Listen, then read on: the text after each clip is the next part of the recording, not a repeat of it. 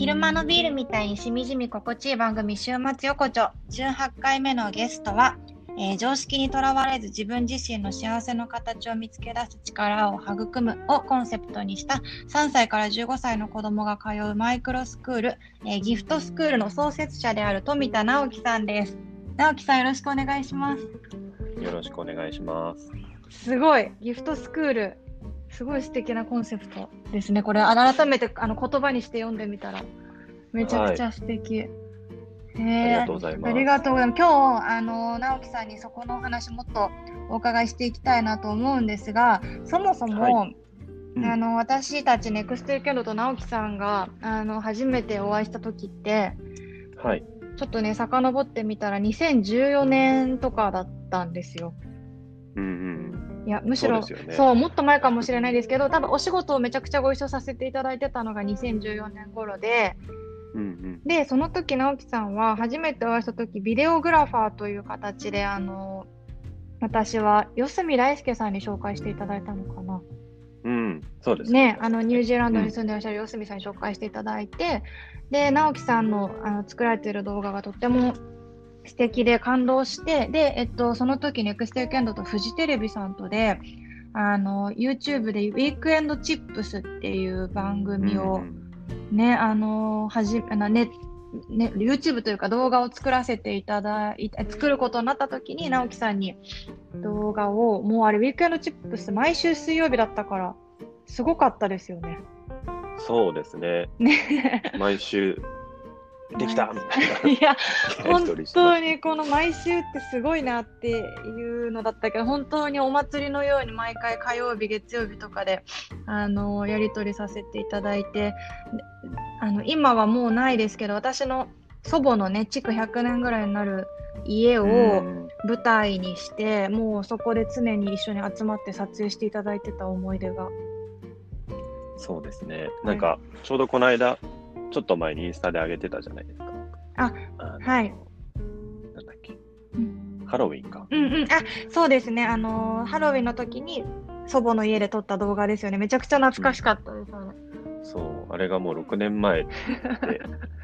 びっくりしましたけどい。や、本当ですよね。お互いまだその時子供もいなかったですけそうですよど。ね。うん、ね、でもあの今もなおやっぱりウィークエンドチップス見て、ネクストウィークエンド好きになってくださった方とかがすごいいらっしゃって、えーそうあの今も見返してますって方も多かったりして結構あの一生ものの宝物になったなって思っているそんな動画です。嬉しいです。ね でも直樹さんはやっぱり本当にその時から思ってましたけどもうビデオグラファーはもちろん今も続けてらっしゃると思いますけど今全くこうちょっと違うその時想像もしなかった今ことをメインの授業とされてるんですね、ギフトスクール。そうですね。自分でも全く想像してなかったんですけど。そうですよね、ちょっとそこ、あの私も3年前に母になったので、ますます聞いてみたいことがたくさんあるんですが、この番組が、あのネクストウィークエンドが大切にしている10のモットーっていうのがね、あるんですけど、そこに基づいて、えっと、ゲストをいつもお呼びしていて、で今回、本当、直樹さん、どれが一番当てはまるかなと思って、全部当てはまるんですけど、あのーまあ、今回、そのギフトスクールのことを伺いたいなと思っている中で、そのモットーの中で自分の小技を身につけたいっていうのがあるんですけど、うんうんうん。まあ、ギフトスクール、もはやあの小技っていうよりは、ライフスキルというか、もうあの全ての、ね、技なのかなとは思うんですが、まあ、はい子供に親がしてあげられること、大人が与えられることってなんだろうみたいなところで考えると、まあ、今回ちょっとそこでお伺いできたらなと思っています。はい。はい。お願いします。じゃあ、直樹さん、なんか飲み物はい持ってます、乾杯から始めたいんですけど。あ、えっ、と、ほうじ茶を持ってきました。あの直樹さんのことを動画でご紹介できないというかこの音だけなのがすごい悔しいんですけど。な 直樹さんこの声でほうじ茶って言われたら多分想像するのがだいぶなんか違うビジュアルに皆さんなると思うんですけど。もうねなんて言ったらいいんだろう直樹さんは直樹さんはもう本当にあの絵画の中の人みたいな、ね、スペインのねスペインのあのあスペインと、うん。えっと、日本日の本そうですよね、はい。あの血が入っていてで昔その祖母の家で撮影をしていただくので、あの駅で待ち合わせしていた時とかに、田園調布の駅で、噴水の前で直樹さんがなんかね、お昼寝してたんですよ。でもうなんかそれがすごい美しすぎて私とあのスタッフのひかりちゃんとともちゃんでしばらくそれ眺めてなんか隣に桜餅とかお供えみたいなのをして あの先に行ったこととかもあったなって思ったんですけど。まあそんな直樹さん、はい、あのほうじ茶とかねあの桜餅とか渋いものが好きですけど、はい、めちゃくちゃあのかっこいい方なので、ぜひどこかでビジュアルもご紹介したいですけど。はいじゃあ乾杯からしたいと思います。はい、乾杯乾杯。よろしくお願いします。お願いします。はい。うんうんじゃあまずちょっとあのそんなね初めてお会いした時はビデオグラファーだった直樹さんですけど、はい、まあこのギフトスクールは子どものまあ教育っていうところが軸の授業だと思うんですけど、うん、まあ、もちろんね子供を育ててる中で、まあ、学校とか幼稚園とかに入れるっていうのを、まあ、それを選んでいく機会ってみんな結構ある、はい、当たり前にある、ね、タイミングだと思うんですけど、なぜそれを、あのどこかに入れるとかじゃなくてご自分でやられようと思ったのかっていうどういう気づきがあって今に至るのかなっていうのをちょっとお伺いしたいんですけど。うんと、まあ、多分誰でも、うん、なんかその子供が生まれると経験する。うんことだと思うんですけど、うん、まあ、あの、生まれるとやっぱこう育児書とか読むじゃないですか。うん、で、あの、ウェブでいろんなこう記事を見たりとか、うん、で、なんかその上の子は、あの、夜なかなか寝ない子だったんですよね。うんうん、で、どうやったら寝るんだろうとか、なんかそういうのまあ本とかいろんなので探してたんですけど、まあなんかどれも当てはまらなかったんですよね。なんか、あれ、うちの子だけなんか違うのかなって思って、ってたんですけど、まあもちろんなんかそんなことはなくて、うん、なんかその後こう歩き始めるタイミングとか、あの、話し始めるタイミングとか、あの、まあいろんなそういう記事とか本ではね、こう月齢何何月、何ヶ月頃とかって書いてあるけど、うん、なんかそれってただの、まあ、目安でしかなくて、まあ、子供って本当に一人一人違うよねっていうのが、うん、あの、一つすごくあったんですよね。うんうん、なんか当たり前だけど大人も一人一人違うじゃないですか。うんうん、考えてることもそうだし、うん、子供ももちろん同じように一人一人違う。で、まあ、それぞれの成長のスピードっていうのがあるのに、なんかこうある日、保育園とか、まあ、幼稚園とか、うん、まあ、その後小学校にこう入っちゃうと、あのまあ、例えば日本だと4月から3月生まれで一括りにされるんですよね。うんで、はい、君たちは同じねってなってしまうんですよね、そこで。うん、で、まあ、特にこう小さい頃の3ヶ月とか半年の成長ってものすごいじゃないですか。そうですよね。あの本当に話せないのが話せるようになったりとか、うん、ハサミを使えるようになったりとか、うん、あの本当子供それぞれバラバラなのにそこでこうはい一緒ねってされてしまうことでなんかもちろんそのあの小さい子供の段階では何かができないことでその先生とかね大人に責められることってそんなに、まあ、ないとは思いたいんですけれど、なんかそれでも子供たちってすごく敏感にいろんなことを感じ取ってるから、なんかこう同じ集団の中で自分が何かできないとか自分は何かができるとかそうやってなんだろう、自分がどういう立ち位置にいるかとかってすごく感じ取ると思うんですよね。そうですよね。で、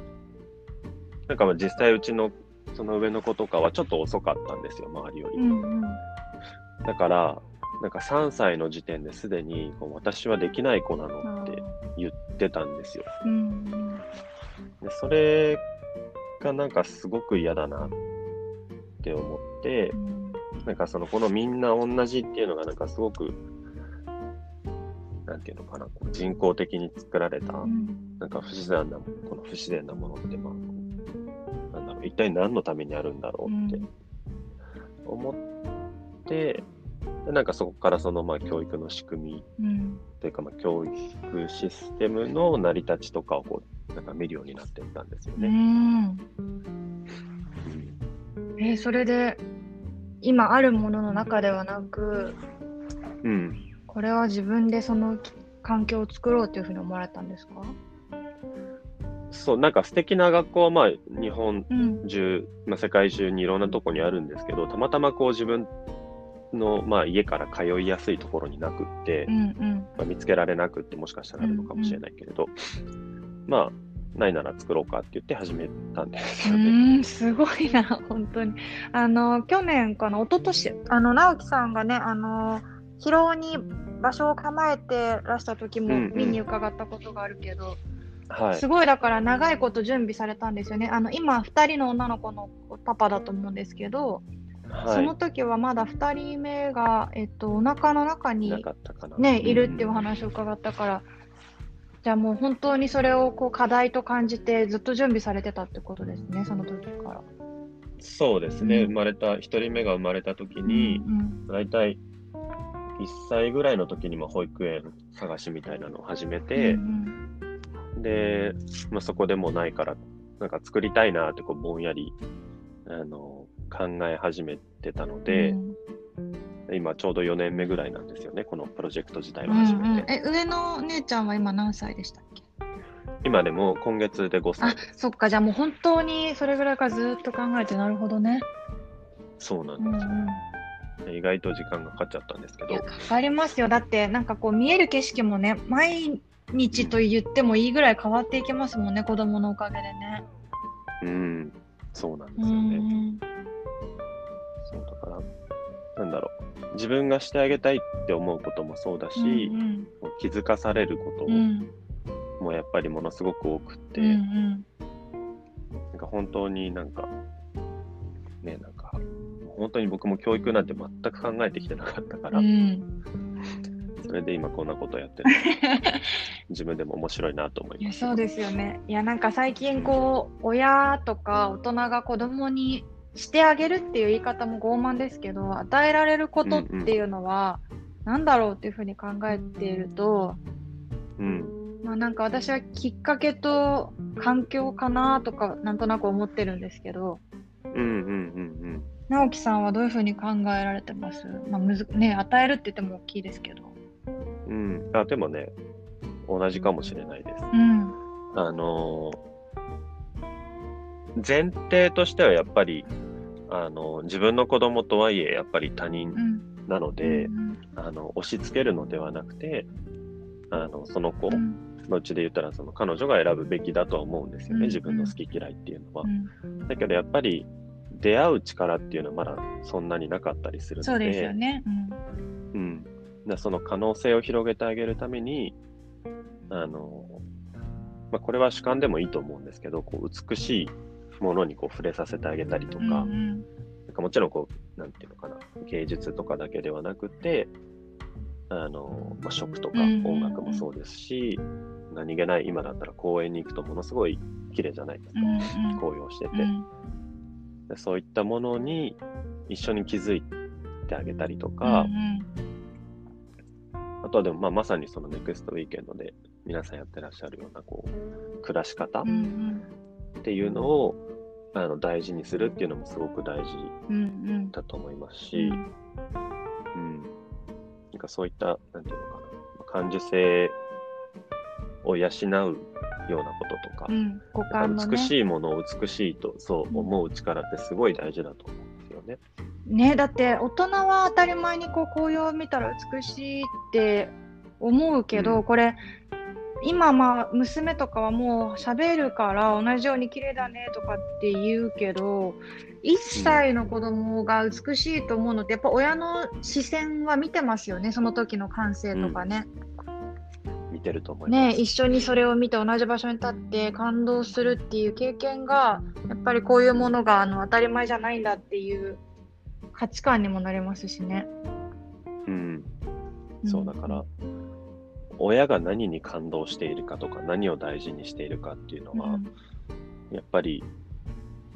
子供にとって影響は大きいんだろうなっていうふうに思いますよね。それはそうですよね。なんかこの前絵本をなりわいにされてる方の本みたいなのを読んで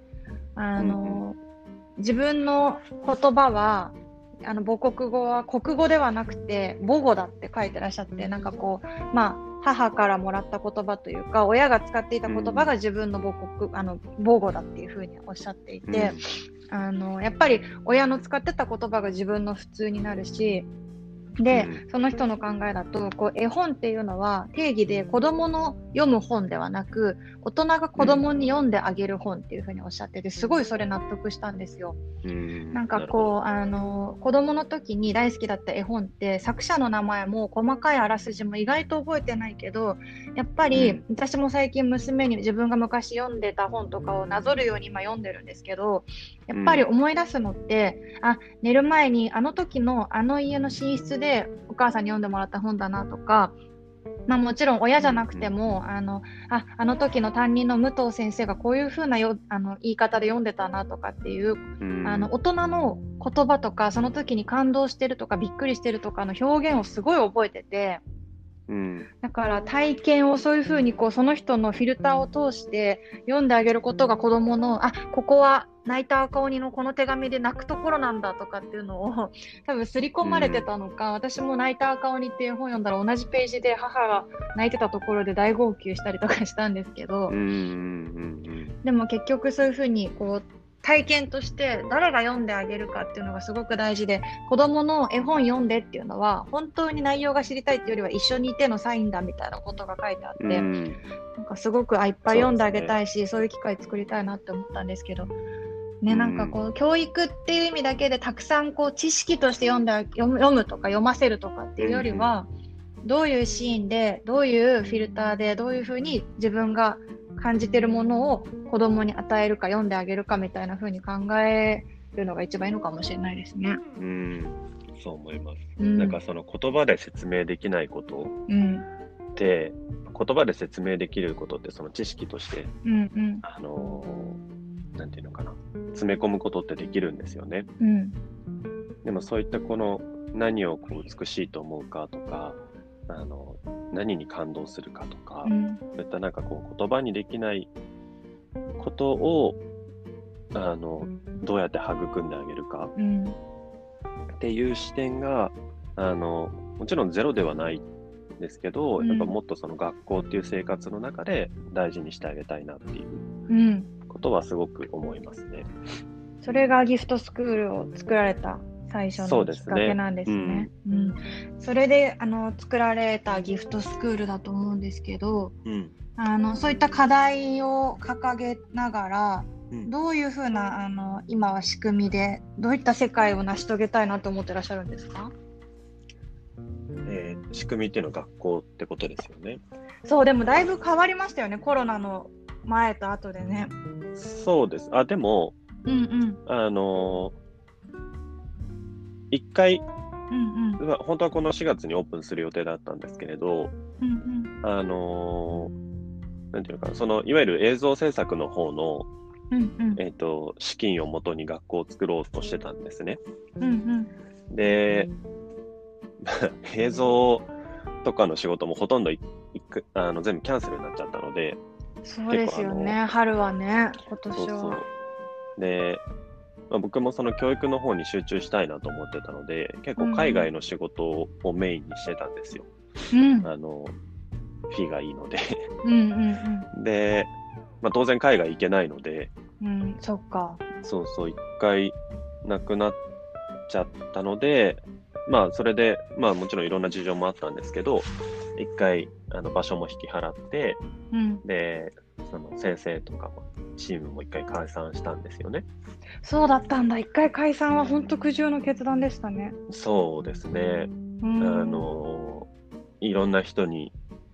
メッセージをしてみたけど、まあみんな大変なのは一緒なので、しょうがない。まあそこはもうしょうがないくって、で、一応また来年の4月を目指して、でまたこう場所も借りてやるっていうことを決めて、今こう準備を進めてるんですけれど、うんうん、あの学校の仕組みみたいなことで言うと、実はそんなにあの変更はしていなくて。そっか、場所がちょっと変わるというか、やり方が今は違うけど、コンセプトはね、そうですよね。で、一日の過ごし方とか、うん、あのそういうのもあんまり大きな変化は考えていなくて、うんうん、あのただこう対話をする時間はもう少し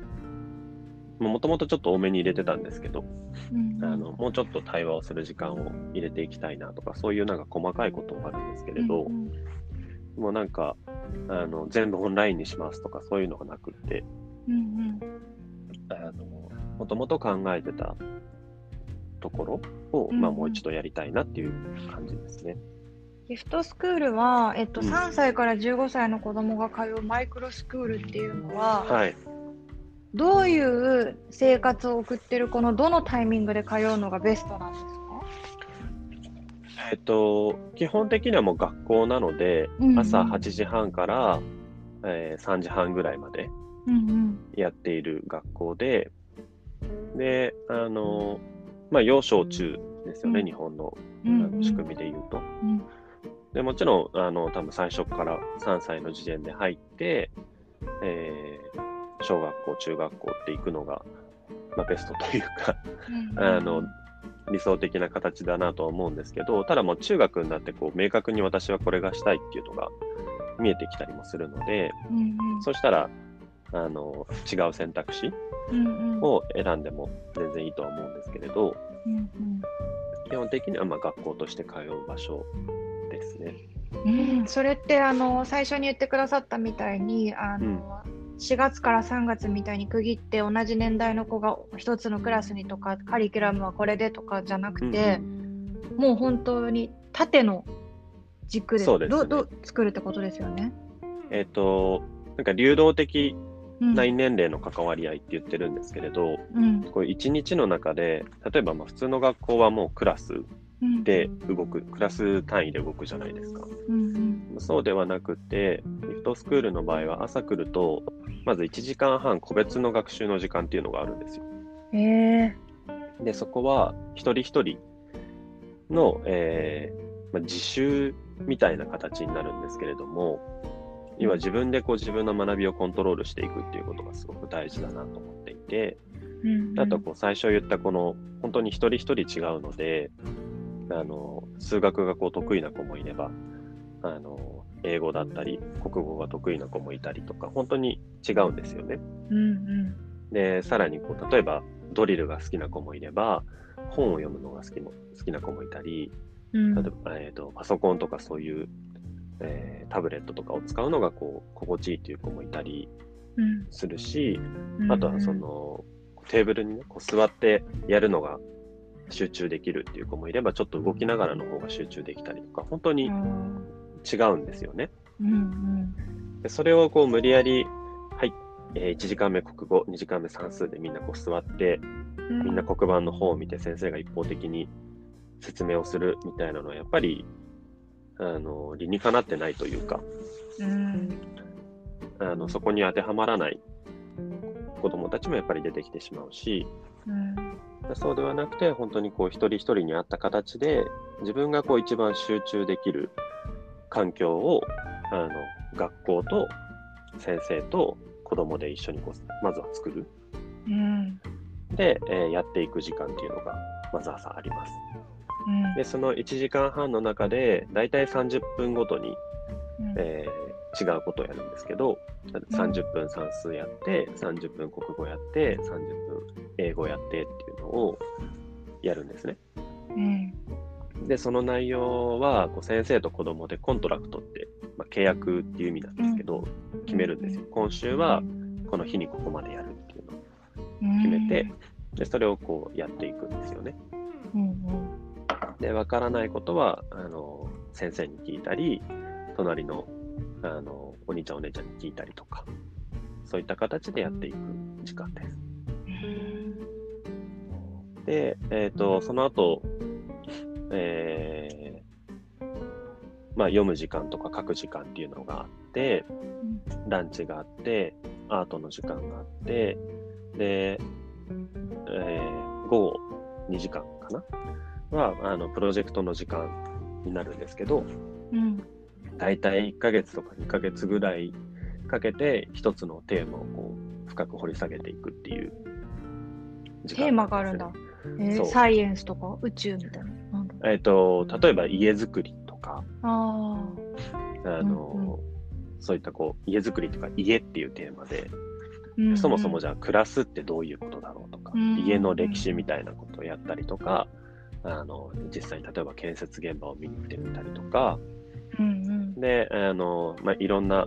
本当に、えー、サイエンス系のことをやったり人文系のことをやったりしてで例えば最終的に自分たちの家を作ってみようって言ってそこでこうなんかこう構造的なことをちょっと学んだりとか、うん、なんかそういったこう一つのコンセプトを軸にあのいろんなテーマをいろんなこう、えー、いわゆる教科ですね。学んでいくみたいなことをやりたいなというふうに思っています。うん、よくプロジェクトベースドラーニングとかっていう言ったりするんですけれど、うんうん、そういった時間、そういうふうな言うんですね。はい、うん、そうなんです。え、それ、それで、今もう午後ですもんね、うん、これで3時半ぐらいになるのかな？そう、それで終わりですね。え、それ、これってなんかオランダとかでこう小学生が自分で時間割り決めるみたいなの聞いたことあるんですけど、はい。うん、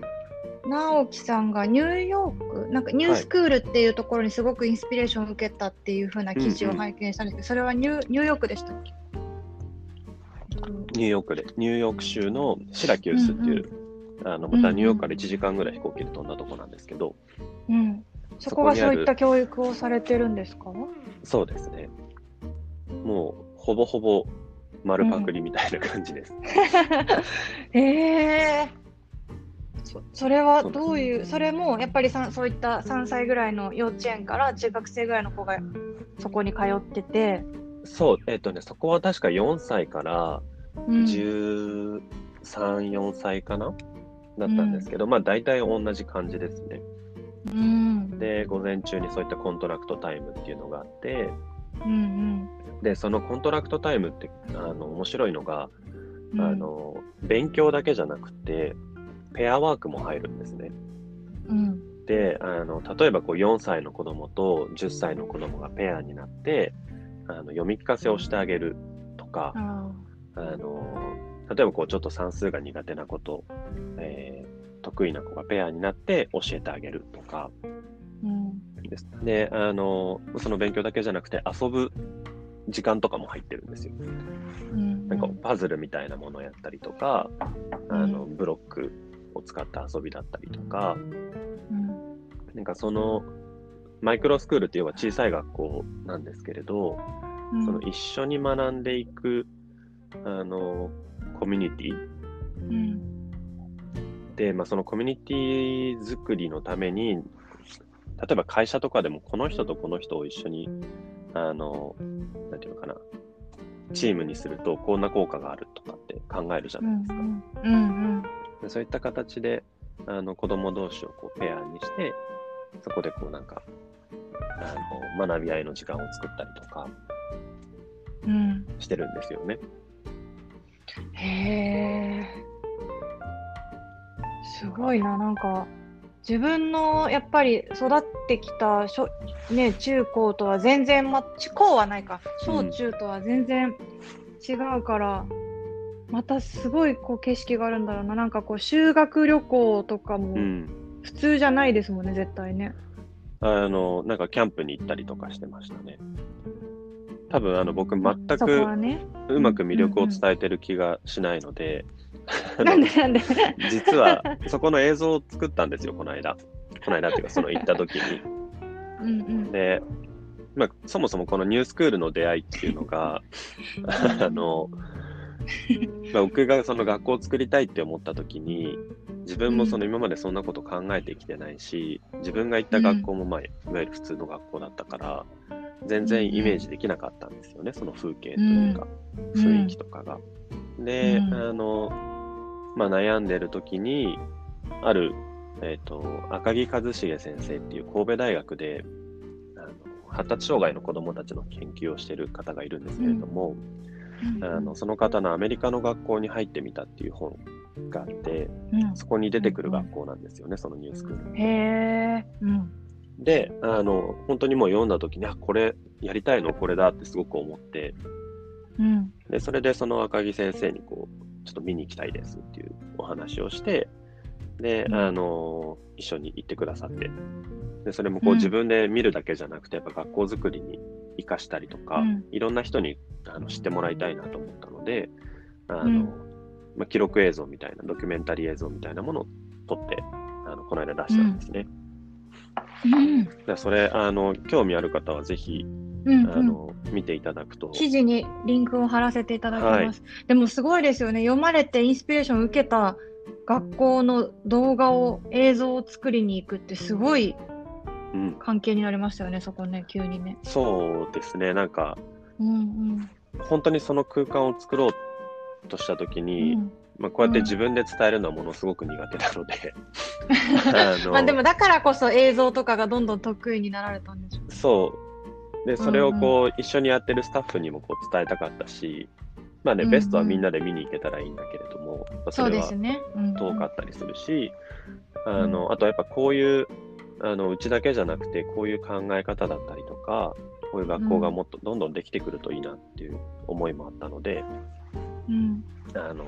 本当に教育に関わる方だったり、うん、なんていうのかな保護者の方だったりいろんな人にこう見てもらいたいなと思って。うんうん。確かに。でも直樹さん多分そのコロナがあったことにより一度そのストップはしてしまったかもしれないけどそういう意味で言うとこのギフトスクールのニーズとかは加速しますよねきっと、うん、あのやっぱりこう常識にとらわれず自分自身の幸せの形を見つけ出す力を育むがコンセプトってもまさにこれからの時代求められるもの全てが詰まっているなと思いますけどやっぱり今までってもうこれまでもそうだったからって言って続けてきたものがやっぱり今更見直せないままずっと続いてたことがコロナで強制ストップになって本当にいらなかったじゃんみたいなことがいっぱい出てきたのが多分今年だったと思うんですけど、ね、その中でね、多分すごいふるいにかけてあこういうことが教えたいんだとかこういうことだけ体験したいって思ったものを作られてるってことですもんねカリキュラムでね。うん、そうですね。あの、うん、あの。本当に学校説明とかでよく、あの、うん、常識、当たり前が当た,、当たり前じゃなくなる時代を子供たちはこれから生きてい,、きますみたいなこと言ってたんですけど、それをまさに今体験しているような感じで、うん、でもやっぱりここで、でね、あの、まあ、もちろんいろんな事情がそれぞれあると思うんですけど、やっぱこう、うん、なんていうのかな、思考停止というか、こう、ストップしてしまう人と、なんかこう、これを、あの、どうにか生かして新しい形を作っていったりとか、やっぱその自分自身を変えるいいきっかけではあったと思うんですよね。ね、今までこう当たり前にみんながやってるからとかずっとやってきたからみたいなところでやめられなかったこととか、疑問を持てなかったことっていうのに対して、強制ストップでやらないってやってみたら全然必要なかったってことに気づいてるのが2020年だと思うんですけど、そうですね、ね、だから本当にこれからそういったあの直樹さんがさっきおっしゃったみたいなマイクロスクールの形はそれぞれの思考とかに合わせて増えていくのかもしれないですね。うん、あの海外では結構やっぱりあのこういう学校はすごく多いですしあそうなんだ。日本でも、まあ、僕はそもそも始めて4年ぐらいなので、本当に短いんですけれど、うん、それでもこの4年の間であのいろんな学校がすごく出てきてるなっていうのはあの感じますし、うん、あとはその例えば僕たちで言うと4月にもう一旦ストップしますって決めてから、まあ、サイトとかは残してたんですよね。いずれやりたいと思ってたので。うんうん、で、それを見て、お問い合わせをくださる方がものすごく多くて。なんかコロナ禍で増えたって書いてらっしゃいましたね。そう、6月、7月とかはすごいあのお問い合わせいただいたんですよね。へえー、そっか。そう。やりたかったですね。してればよかったって思うんですけど。まあでも逆に言うとみんながそこで気づいてこういうものが必要だって思われて来年またそこの受け皿が整ったらすごくいいスタートになりますよね。そうですね。確かに常識にとらわれない力ってねあの言葉で言うのは簡単だけどやっぱりもうそういうふうに価値観刷り込まれちゃうとなかなか難しいですもんね。うんそうなんですよね。なんか、そう、そこを、なんていうのかな。うん。そのあまり学校の悪口は言いたくないんですけれど、あの基本的にやっぱり今の学校の、まあ、学校では教育のシステムって、うん、その先生とか学校とかにこう言われたことを言われた通りにやることで評価されるんですよね。うん、そのこれを勉強しなさいとかテストでいい点を取りなさいとか、うんうん、やるべきことが全部決まっていてでそれをこううまくこなしていくことが、あの正解じゃないですか。うん、だからその自分で何かを作ったりとか、うん、あの自分のこう意見で何かを変えられるとかそういう体験を全くしてきていない。そっか。でそれがその、うん、例えば3歳からギフトスクールで言うと15歳まで12年間なんですよ。でもっと言うと大学までってなったら要は19年間をそういう価値観の中で過ごしてきてるから、うん、なんかもうそこからいきなりね、じゃあ大学終わったから、はい、クリエイティブになりましょうって言っても、なれるわけがないよねっていう。確かに。いや、自分の力で変わらないって思い込んじゃうのはすごく良くないですよね。なんか、会議とかですごくずっと静かな人いるじゃないですか。うん、私、その、ね、あの、良くない意見というものはないと思うけど、その、はい、ネガティブなことにする、ネガティブなことを言う人もいるかもしれないけど、うん、無言な人もそれはそれで存在感で、うん、結局空気を作ろうとしてる人にとってとって無言な人が何考えてるか分かんないみたいなのってそれはそれですごく影響があるのに、自分のことを何の影響もないと思ってるのがすごくいつも嫌だなって思っていて、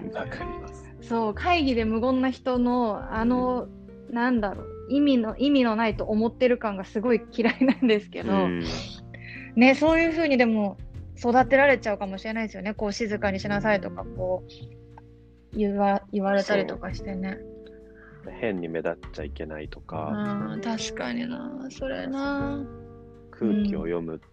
読まなきゃいけないっていう。うんうん、なんかその文化は本当に良くないな。確かになんか私中学生の時に生徒会に入ってあの、はい、中2ぐらいまですごいちょっとあの悪い人に憧れてたので、なんか地元のヤンキーみたいな人と付き合ったりとかしてたんですけど、う。ん、あのそれを一気に自分を変えたいと思って中3で生徒会に入って、うん、であのなんか校則をね変えたんですよ学校の。うちの校則結構厳しかったんですけど、うん、あのそれこそ本当に直樹さんが おっしゃるみたいにコートの色とかまで指定されてて絶対にグレーはダメとかだったんですけど、うん、で先生がグレー OK にしちゃうとライトグレーはいいかとかなんかこういうグレーはいいとかで判断がめんどくさいからグレーは一律ダメ黒か紺みたいな決まってたんですけど、うん、もうだったら生徒手帳の表紙を、うん、あのグレーにしてこれより濃ければいいとかっていう基準で先生が手帳持ち歩けばいいじゃないですかみたいにして先生が折れてくれて、うん、でなんかみんなにすごい感謝してもらったのが自分のすごい成功体験になってて、うん、あの多分そこ今初めて思い出しましたけど結構自分の力で何かが変えられるっていうアイデンティティになったんだなと原体験になったんだなっていう、まあ、思いましたけど、まあそれはたまたまね特殊な例だけど。やっぱりそうやって自分の力を信じないとかやってもやらなくても変わんないと思っちゃってるとずっとその選択繰り返しちゃいますもんね。うん、そうそうなんですよね。それってなんかこう、うん、もはや仕事じゃないですか、うん、そのコートの色を認めさせるみたいなのって。でもそういうことってやっぱり絶対これからなんかどんな仕事をしてても仕事をしてなくても生きてくる力だと思うんですよね。うんうん確かに。常識なんか疑問今のことに対してなんでこうなんだっけっていう原点まで考えたら絶対自分なりのアイディアって出てくるはずだしそれの上で同意してやりたいですよね。うん、そう、うん、そうなんですよ。でもなんかあのうちのそれこそ直樹さんもずっと一緒に仕事していただいてたひかりちゃんが、うんあのお母さんに育ててもらった時に育ててもらってる間にお母さんがすごくこうみんなっていう言葉を使うのを嫌っていたっていう記事をこの間書いてくれていて、うん、でみんなじゃなくてあなたはっていつも聞いてくれたからそれがすごい自分の自信になったっていうふうに書いてて。うんうんうんで私それに結構影響されるんですけどそれで意識しだすとやっぱり自分でも結構みんなって使っちゃってて、うん、そこをねなんかこんなに思ってるのに今すごいそのね、狭間にいるんですよ。すごい辛い、自分で。やっぱり、なんかこう、娘が今すごい好奇心旺盛すぎて、全然ご飯とか食べないでずっと家の中走り回って、本当に3周走ったら一口食べるみたいな感じで時間かかるから、うん、保育園ではなんかちゃんと食べてんでしょみんなはどうしてんのとかって言っちゃうたびに、うん、ああ、またみんなって言っちゃったとかでちょっと自己嫌悪になってるんですけど、うんうん、とはいえやっぱり座って食べられるようにもしてほしいし、うん、なんか正解難しいなとかって思ってるんですけど、ね、だからこう常識にとらわれないというのとまあ人に迷惑をかけないみたいなののなんかバランスもすごく難しいしなとかっていうのを毎日考えてます。なんかいや全く同じようなこともちろんあるし、うん、まあ、座って食べてくれた方が楽なんだけど、うん、まあ、多分そのその子がこう大人になる頃には多分ちゃんと座って食べてると思うんですよね。うん、それうちの父親にも言われたんで。そうですよね。そう。なんか大人になっても走り回って食べてたらもうそれはそれで、うん、まあそういう人かなって思うしかないけど。でもなんかその好奇心が旺盛なのは本当にあの殺してあげたくないんですよね。うん、でその好奇心ってあのなんか一度死んじゃうともう生き返らないような気がしていて。はあ、確かに。あのなんかすごく印象的だったのが、うん、あのまあ、こういういわゆるマイクロスクールみたいなのも25年ぐらいやっている学校が神戸にあるんですけれども、うん、その先生があの大体就学前に入ってくる子どもたちはまだ目がキラキラしているけれど、うん、あの小3とか小4とかで編入してくると、うん、ちょっともう目が死んでるとは言えなかったんですけど、うん、ちょっと目がもう違うんだよねって言っていて、でそれってやっぱりその小さい頃のワクワクだったりとかその興味を持つ、うん、その自分の好きだ気になるっていう気持ちがその大事にされているかどうか、うんうん、っていうところなんじゃないかなと思って、うん、そう。ただねあの、どうしてもね早く終わらせたいっていう時もあるから、うん、バランスが難しいところなんですけど、うん、できるだけなんかその子供の声そうですね。は聞いてあげたらいいなっていうふうに思いますね。うん、うん、すごい日本のお母さんとか特にそこの狭間で悩んでる人多そうですね今思ったけど。いやそう思います。ね伸ばしたいけどとはいえしつけってどこからがみたいなね。そうそうそうそう。そうでそのしつけも誰のためのしつけなんだろうっていうの本当ですよね。なんか社会から見た時に自分が注意されないとかだとしたらね。うん。まああの言うのを放棄するのは良くないと思うんですよ。なんかこうそうやって走ったらこうやってこぼすこともあるかもねとか、あの、今あっちで食べてる方いらっしゃるから埃が飛ぶよとかは言った方がいいなとは思いつつも、うん、まあ家の中ではじゃあそこを生かすとかあの、うん、ねその自分が走ることによってどういうことが起きるかとかっていう見通しはある程度伝えつつ、好奇心伸ばせるのがいいのかな。なんか0100ではなくなんで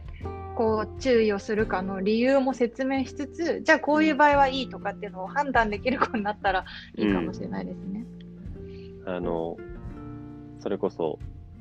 えーと、始めた頃に、うん、あのトマの一徳さんっていう、まあ、教育哲学、うん、あのまあ、哲学者の方がいるんですけどその人がその自由についてあの、まあ、本を書かれていて、うんあのなんかその教育の原理って何だろうって言った時に、うん、2つしかないって言って1つは自分の自由、うん、でこうしたいっていう気持ちをこう尊重するっていうことと、うん、もう1つは同じように今1人で生きてるわけではないから、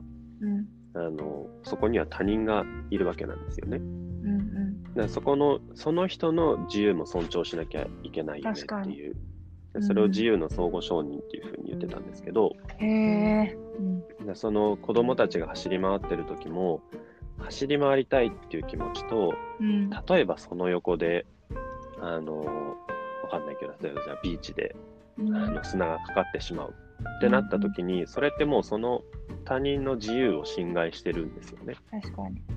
それは多分良くないケースだと思うんだけど、うん、うん、その自分が何かをしたいっていうのと、あの、うん、そこにいる人だったり、まあ、これ多分人じゃなくて、もうちょっと今の時代だったら、例えば環境とか地球っていう話もななっていくと思うんですけど、うんうん、あのそこも大事にしてあげる。うん、そこを大事にした上で自分が好きなようにやるのはいいんじゃないっていう。うん、それすごく説明しやすいですね。うん、まあ、それが子供に伝わるかどうかは 自由の相互承認とか言っても結構難しいかもしれないけどでもね、あのー、今すごくゆっくりしてらっしゃるでしょとかって言ってやっぱりその時だけ忍者ごっこしてくれたりとかして静かにするから、うん、そういうのを言うのを諦めないっていうのは大事ですね。うん、うん、いや考えるのも諦めないにしよう。えー、そういう意味で言うと、えっと、直樹さんのギフトスクール、今、興味持ってくださった方も、持たれた方も多いかなと思うんですけど、うんはい、今は、その、場所っていうのは、今までは、あの、一つの場所で決めてらっしゃったけど、今、あれですよね、それこそ直樹さん、収録場所に今日選ばれてますけど、うん、移動、移動型ですよね。そう、あの、マイクロバスを改造して、うん、めっちゃかっこいいですよね。まあ、これは、あの、なんていうのかな。まあ、一回4月にちょっと全部やめようってなった時に、うん、あのうちのそのまあ上の子はもう保育園には戻らないってかたくなに決めてたんですよね。そう、もう行きたくないって言っていて、うん。うん、で、まあ早くても来年の4月だし、うん、それまでどうしようかなって思った時に、あのまあ、自分もその旅をするのが好きだし、うん、とはいえ、まあ今どこも行けないじゃないですか。うん、でなんかまあ小さい頃からこうキャンピングカーとかっていうのは憧れていたし、うん、あの、まあそういうのをうまく全部こうくっつけて、あの、集合ではないんだけども、なんかこう、もっとこう短い時間で移動式の教室っていうのができないかなみたいなことを考えて、うん、それで、まあ、そのマイクロバスを改造して、えーと、今は週2回、2日なんですけども、うん、木曜日と金曜日に、えーと、5人かな、今は子供が来てくれて、うん、で朝こう、それぞれの、えー、まあ、集合場所でピックアップして、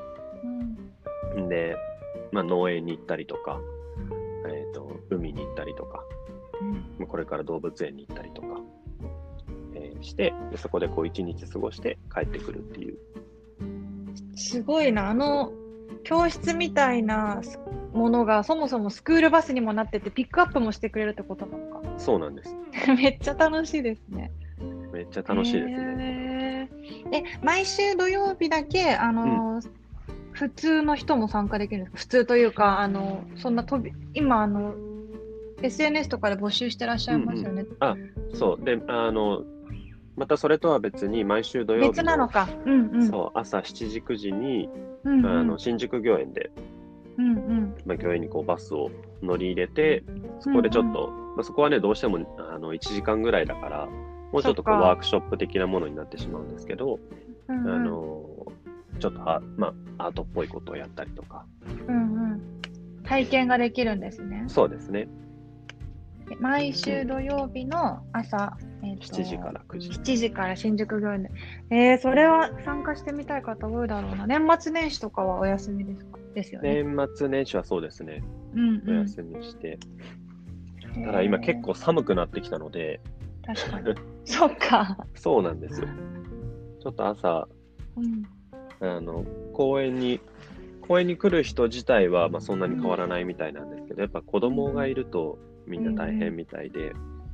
ちょっとね、減ってるんですけど、うんうん、あのもう少し続けようかなと思ってるので。そうですよね。それも4月までってことですもんね。はい、こういうふうに体験させていただける。そうですね。うんうん。いやでも本当に多分とらわれたくないと思っても常識にとらわれちゃってるのはほとんどの場合というかもちろん大人だと思うのでその大人の背中を見て子供がそうなる可能性が大いにあると思うと、うん、やっぱりこういうことについて考えたり自分の意見をね出し出してみたりとか、うん、っていうのがやっぱり今日子供に伝える言葉になったり今週末行くどこかの場所予定に変わったりとかすると思うから、うん、一度そもそもっていうところを考えてみるのは大事ですねこれはね。そうですね。やっぱり僕も教育を始めてみてすごく思うのは、うん、もうなんか全ての根本なんですよね、うん、教育って。なんかこう、どんだけこの素晴らしいアプリとかを作ったりあの、なんだろう、なんかを考えてプロジェクトをやってみても、結局それを使う人だったりやるのってまあ人じゃないですか。うん、だからこう人が、あの、変わるっていうかな、もっとこう、そういったこう本質的なことを考えたりとか、まあ、自分自身のことを大切にしたりとか、うん、あの人を傷つけないっていう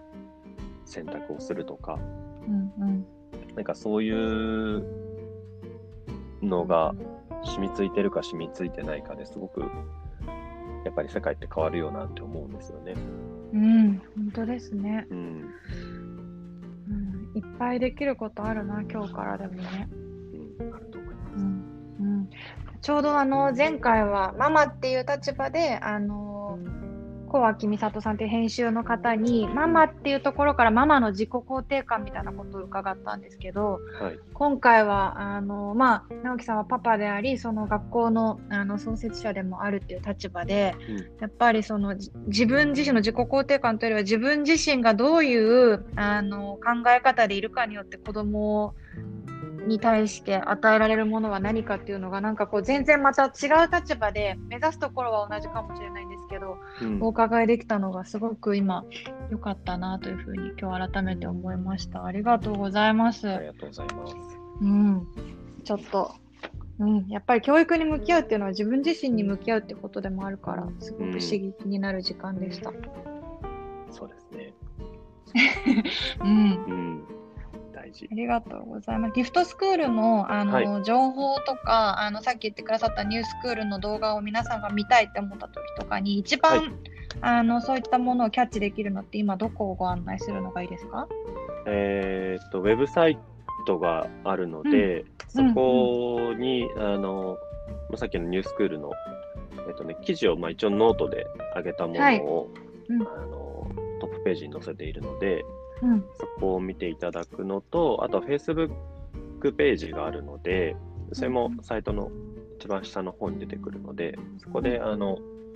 えー、今週は何しましたみたいなのは載せてるので、うんうん、よかったらこう興味ある方は、ぜひ見ていただけたらなと思います。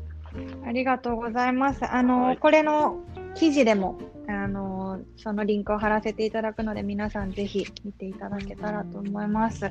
い、直樹さん、ありがとうございます。すごく楽しかったです。こちらこそありがとうございました。ありがとうございます。はい。では、今回のゲストは、えー、ギフトスクールの創設者である富田直樹